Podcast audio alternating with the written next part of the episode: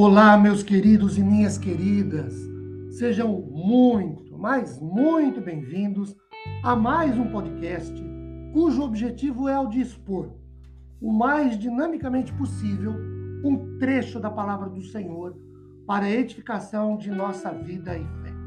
Meu nome é Ricardo Bresciani eu sou pastor da Igreja Presbiteriana Filadélfia de Araraquara, igreja esta situada na Avenida Doutor Leite de Moraes, 521, na Vila Xavier. É sempre uma grande alegria levar a todos vocês mais uma reflexão bíblica. Hoje, tendo como base o texto de Isaías, capítulo 1, versos 18, 19 e 20.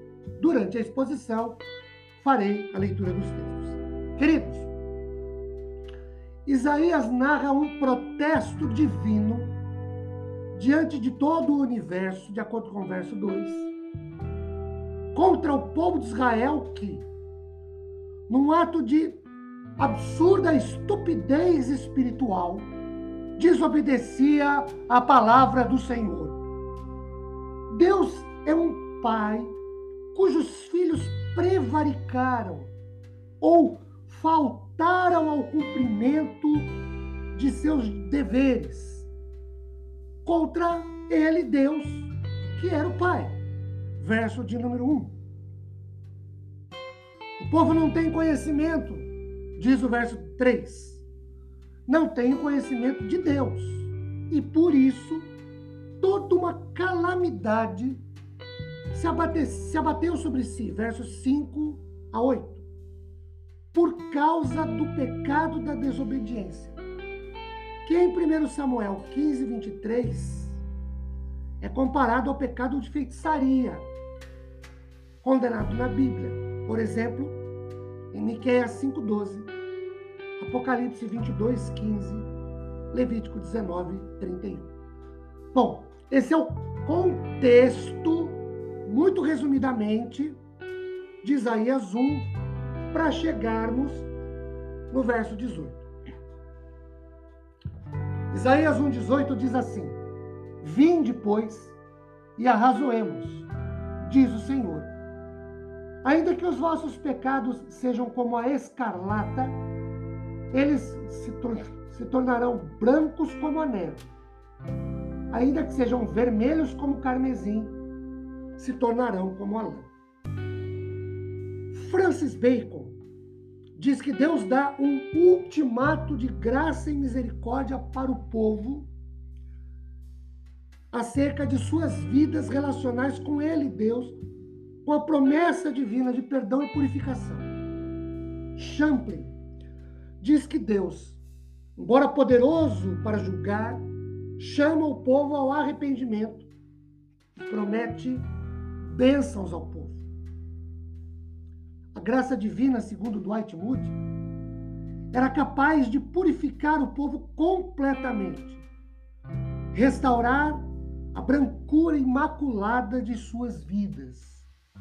Tanto que o texto usa aqui vermelho como o carmesim, tornar-se branco como a lã. Aí nós temos os versículos 19 e 20. O 19 diz assim: Se vocês quiserem e me ouvirem, vocês comerão melhor da terra. E o 20, mas se vocês recusarem e forem rebeldes, serão devorados à espada, porque a boca do Senhor o disse. Esses dois versículos mostram-nos que a vida de vitória, de conquista, de bênçãos divinas ao povo dependia da reação do povo ante a oferta de Deus feita no versículo de número 18. E aí, versos 19 e 20 nos permitem observar dois comportamentos.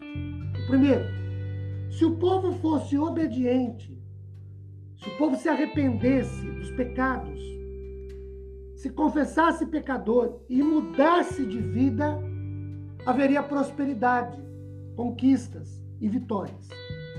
A contrapartida, se o povo fosse rebelde, não tivesse a vida de erros, de pecados, continuasse desobediente a Deus, eles seriam derrotados.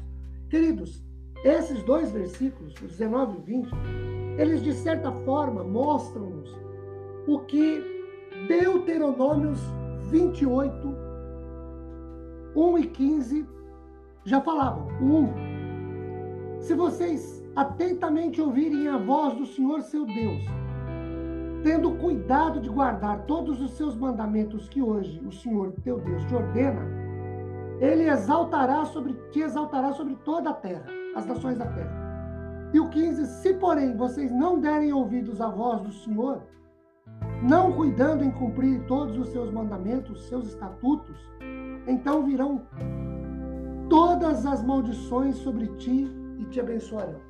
A bênção de Deus sobre a vida do seu povo, ela está diretamente ligada à obediência do povo à palavra do Senhor. Que sejamos obedientes e Deus nos abençoe. Amém.